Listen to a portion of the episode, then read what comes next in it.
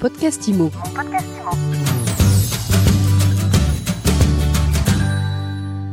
Bonjour, bienvenue dans ce nouvel épisode de mon podcast IMO. On est en live du Rennes, c'est la dixième édition du salon de la PropTech et je suis avec son fondateur, Hervé Parent. Bonjour. Bonjour. Alors il y a dix ans, vous avez eu l'idée de lancer le Rent. Vous nous expliquez comment ça vous a pris? Oui, c'est très simple. Euh, J'étais à New York, à un événement qui s'appelle Inman Connect avec la FF2I, la Fédération de l'Internet Immobilier que je présidais à l'époque. Dans la délégation, il y avait un Français qui organisait des salons immobiliers. Et là-bas, tous les deux, on s'est regardés et on s'est dit, on voit comment Inman Connect marche bien, on va faire la même chose en France. Et c'est parti comme ça. Et c'est parti comme ça. Aujourd'hui, c'est devenu l'événement incontournable au-delà de la PropTech de, de l'immobilier. C'est l'événement incontournable de l'immobilier, mais il y a quand même encore des salons immobiliers grand public, et puis il y a des, il y a des congrès de syndicats ou de réseaux qui comptent. Est-ce qu'on peut encore innover? Il y a dix ans, on voyait les premiers casques 3D, la réalité virtuelle, il y avait des choses. C'est quoi l'innovation aujourd'hui pour vous, dix ans après? Alors il y a toujours beaucoup d'innovations, avec deux caractéristiques, c'est qu'on ne les voit pas venir, et on, se trompe, on c'est moi, sur celles qui vont marcher et pas marcher. Euh, cette année, l'innovation importante, euh, et pas que dans l'immobilier, et pas que dans la PropTech, c'est l'intelligence artificielle. Certains nous disent que ça va euh, changer les choses autant qu'Internet a changé les choses. Euh, c'est pas impossible, mais on verra. Et puis les innovations importantes sont toujours inattendues. Et en fait, on a, en 10 ans, on n'a pas été Il y a eu des flops en dix ans, il y a eu des il y a eu des flops, mais il y a eu beaucoup de choses qui sont arrivées. C'est vraiment une période très intéressante. Alors, il y a eu beaucoup de flops. Il y a eu des flops au niveau mondial. J'avais Google Glass, euh, des, des choses comme ça. Même des choses plus techniques comme la blockchain, auxquelles moi je croyais beaucoup, en fait, n'a pas pris du tout dans, dans l'immobilier. Donc, euh, donc, on verra. Mais globalement, il y a plein de choses qui ont marché. Alors vous, vous avez euh, pris de la hauteur. Qu'est-ce que vous faites aujourd'hui, Hervé Parent? Alors, j'accompagne les PropTech qui veulent euh, lever des fonds.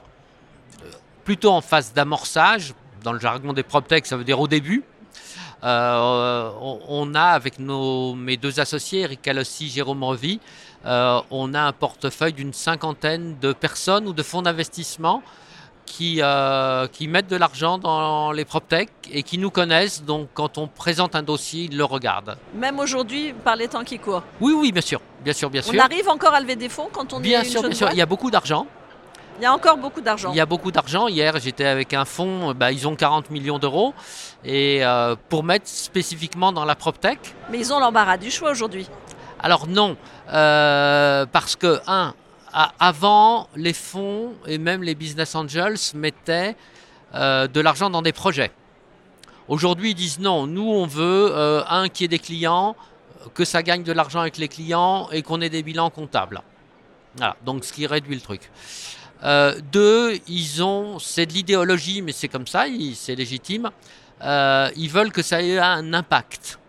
Alors, la PropTech, c'est pas si facile parce que quand vous vendez des prestations aux agents immobiliers, dire que c'est bien pour le développement durable, il faut tordre un peu, mais on y arrive.